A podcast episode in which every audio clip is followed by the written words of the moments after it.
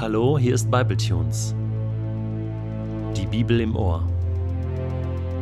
Täglich online mit der Bibel.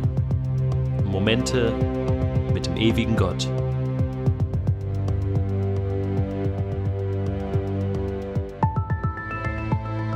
Der heutige Bibletune steht in Matthäus 21, die Verse 12 bis 17 und wird gelesen aus der neuen Genfer Übersetzung.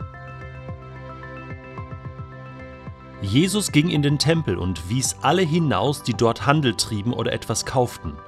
Er warf die Tische der Geldwechsler und die Sitze der Taubenverkäufer um und sagte zu ihnen, es heißt in der Schrift, mein Haus soll ein Haus des Gebetes sein, ihr aber macht eine Räuberhöhle daraus. Während er im Tempel war, kamen Blinde und Lahme zu ihm, und er heilte sie.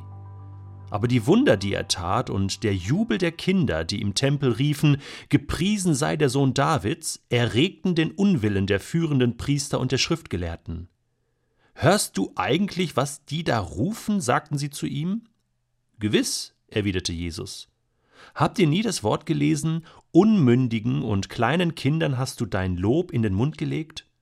Damit ließ er sie stehen, verließ die Stadt und ging nach Bethanien. Dort übernachtete er. Was um Himmels willen macht Jesus da? Er kann doch jetzt nicht einfach in diesen Tempel einbrechen und so tun, als wäre er da jetzt der Chef und so mit den Leuten umgehen. Die meinen's doch nur gut.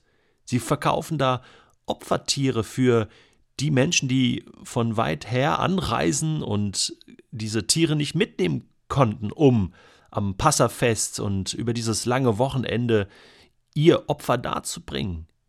Das gibt es doch gar nicht. Ist Jesus sich nicht bewusst, was da läuft? Oder ist er jetzt so hochgepusht worden durch die Massen, durch die Menge, durch die er geritten ist mit dem Esel? Hat ihn das so emotionalisiert, dass er jetzt nicht mehr Herr seiner Sinne ist? Und vor allen Dingen, er muss sich doch bewusst gewesen sein, wie die Prophetie in Sacharja 9, Vers 9 und 10 lautet. Ich lese sie nochmal vor. Da heißt es: Freu dich, du Zionsstadt, jubelt laut, ihr Bewohner Jerusalems. Seht, euer König kommt zu euch, er bringt Gerechtigkeit, Gott steht ihm zur Seite.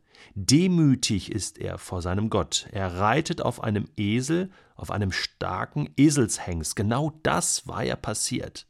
Und ich glaube, Jesus war sich dessen bewusst. So reitet er nach Jerusalem rein und er weiß, dieser Vers im Buch Sacharja, der erfüllt sich jetzt sprichwörtlich und er weiß auch, er ist auf dem richtigen Weg nach Jerusalem hinein. Aber ein Vers später heißt es, er schafft die Pferde und Streitwagen ab in Jerusalem und ganz Israel. Auch die Kriegsbogen werden zerbrochen. Er stiftet Frieden unter den Völkern.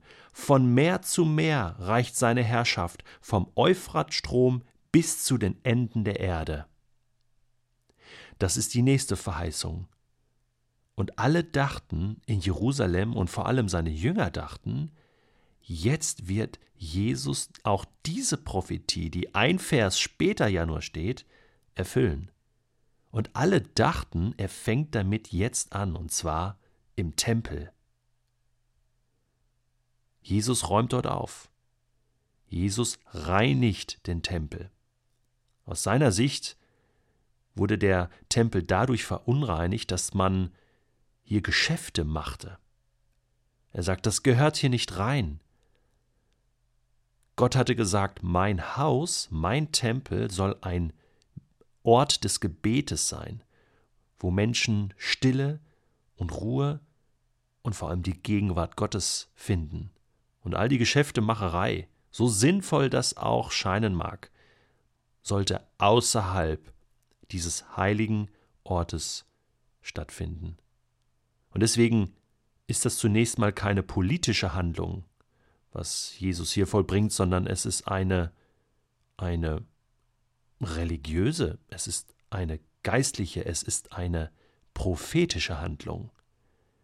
Dieses Haus soll wieder zu seinem ursprünglichen Sinn und Zweck zurückgeführt werden, nämlich zum Zweck des Gebetes, zur Begegnung Gottes, eine Begegnungsstätte Gottes. Wohl wissend, dass dieser Tempel nicht mehr lange stehen wird. Nur einige Jahrzehnte später wird dieser Tempel von den Römern komplett zerstört. Und auch das wusste Jesus schon und auch das hatte er schon gesagt, um deutlich zu machen, ihr braucht später keinen Tempel mehr, um Gott zu begegnen, sondern du kannst Gott im Geist begegnen. Aber kommen wir nochmal zurück zur Situation. Die Erwartungshaltung über dieses Passafest, die Erwartungshaltung an Jesus, dass hier der Messias kommt, der sichtbaren Frieden bringt, der sichtbar aufräumt, auch politisch, der sichtbar die Königsherrschaft übernimmt in Zion, in Jerusalem, die war sehr, sehr hoch. Und mit dieser Handlung, mit dieser Reinigung des Tempels bestätigt Jesus diese Erwartungshaltung. Und die Jünger, die Jünger flippen aus. Es gibt einen coolen Jesus-Film, ähm, der lief mal äh, im Fernsehen. Das ist so die letzte moderne Version, wo Armin Müller-Stahl den Josef spielt und so weiter. Ich finde diese Filmversion wirklich klasse, weil Jesus so natürlich und fröhlich und auch mal zweifelnd dargestellt wird, sehr menschlich und nicht so lammfromm wie in den anderen Filmen. Ich finde das immer völlig einseitig. Das ist mal eine richtig gute Version und da wird auch die, ähm, die Reinigung des Tempels gezeigt und und da sieht man am Anfang, die Jünger sind ein bisschen zögerlich, stehen so hilflos so am Rand und hm, stehen so von einem Bein auf das andere und wissen gar nicht, was sie machen sollen, wo sie hingucken sollen. Und irgendwann packt es sie dann auch, weil sie realisieren, Mensch, jetzt geht's tatsächlich wirklich los und sie schmeißen auch die Tische um und machen so richtig mit und, und äh, kommen dann raus aus dem Tempel und denken, jetzt Jesus, jetzt übernimm die Herrschaft und, und äh, du bist der König. Aber was passiert dann? Gar nichts von dem. Jesus tritt die Herrschaft nicht an, weil es noch nicht seine Zeit ist, sondern er wird kurze Zeit später gefangen genommen, er wird gefoltert, er wird geschlagen und er wird gekreuzigt und er stirbt am Kreuz auf Golgatha vor Jerusalem als König der Juden. Und damit war der Ofen aus. Damit haben alle gedacht, jetzt ist es vorbei. Jesus hat verloren. Und damit wurde die Erwartungshaltung der Jünger und des ganzen Volkes nicht bestätigt, weil jetzt noch nicht der Zeitpunkt gekommen war, dass Gott seine irdische Herrschaft aufrichtet.